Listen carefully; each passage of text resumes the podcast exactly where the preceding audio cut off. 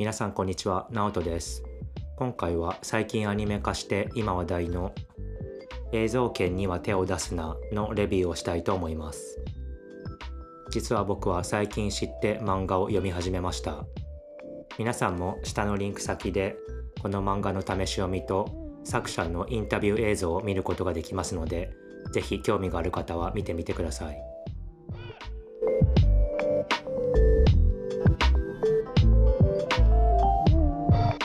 映像権には手を出すなは大原澄人さんが書いている漫画で彼の連載1作目の漫画です。下のリンク先で見れるインタビューでは大原さん本人がこの漫画のジャンルはオタクと言っていました。また別のインタビュー記事によると大原さんは高校時代にいろいろなジャンルの映画を作っていたみたいでその経験も本作に生かされていると思います。映像権には手を出すなのストーリーをざっくり説明するとアニメは設定が命だと考えている浅草みどり金儲けが大好きな金森さやか読者モデルでアニメーター志望の水崎燕。この3人の女子高生が映像研究同好会を作ってアニメを作っていく話です。この設定だけでも面白そうなんですがもちろんそれだけでここまで人気が出たわけではないと思います。なのでここからは僕が考える映像権には手を出すなのすごいところや特徴を話したいと思います。まず最初の印象はパッと見てすごいアニメっぽい絵だなと思いました。アニメがオリジナルなのかなと思うくらいアニメっぽいと思いました。個人的には浅草さんがジブリのポニョっぽくて一番好きです。そして技法的な面で様々な試みをしていると思いました。その中でも一番特徴的なのが吹き出しに角度がついているところです。専門用語を使うとパースがかかっているというそうです。吹き出しのオブジェクト化と言い換えてもいいかもしれません。パースをつけることによってもちろんそのコマ全体の空間を認識しやすくなるという効果があるかと思いますが一方で空間は面の集合に過ぎないということを意識させてしまい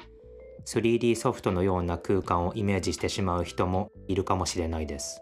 まあそのことは別に悪いことではないと思いますが本当の意味での没入感がそがれてしまうのではと思ってしまいました。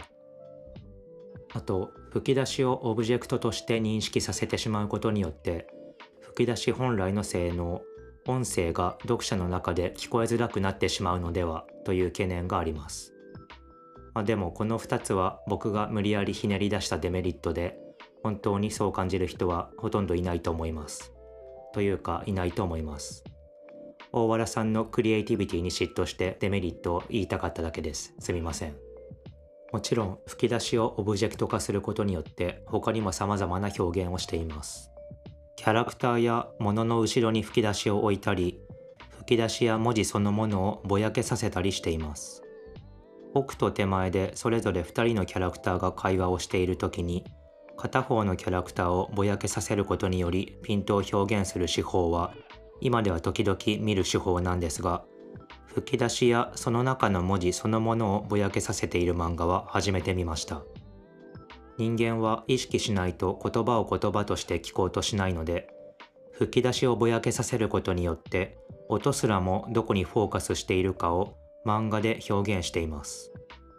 この手法は画期的でかつよりリアルな世界を表現することにも成功していると思います。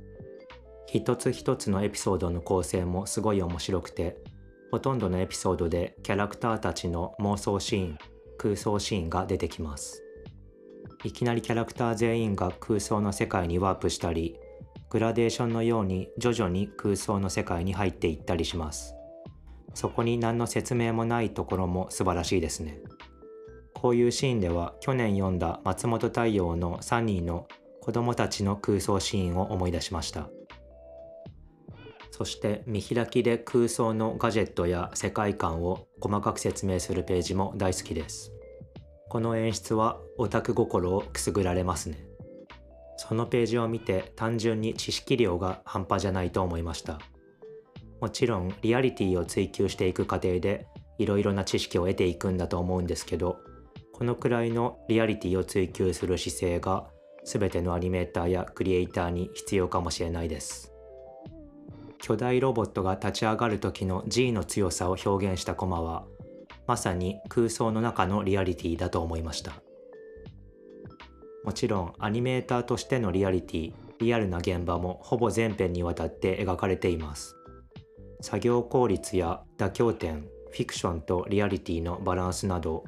おそらく大原さん本人も経験したに違いないあらゆる葛藤が描かれています。なので職業漫画としてもすごいクオリティが高いと思いました。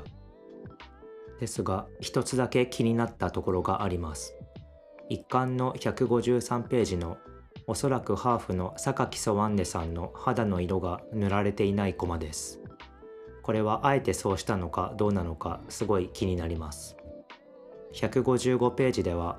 顔と手にトーンが貼られているのに足には貼られていないです。すごいこだわりがある大原さんなので単純なミスだったらもったいないなと思いました。ですが久しぶりに面白い漫画に出会えたのは間違いないです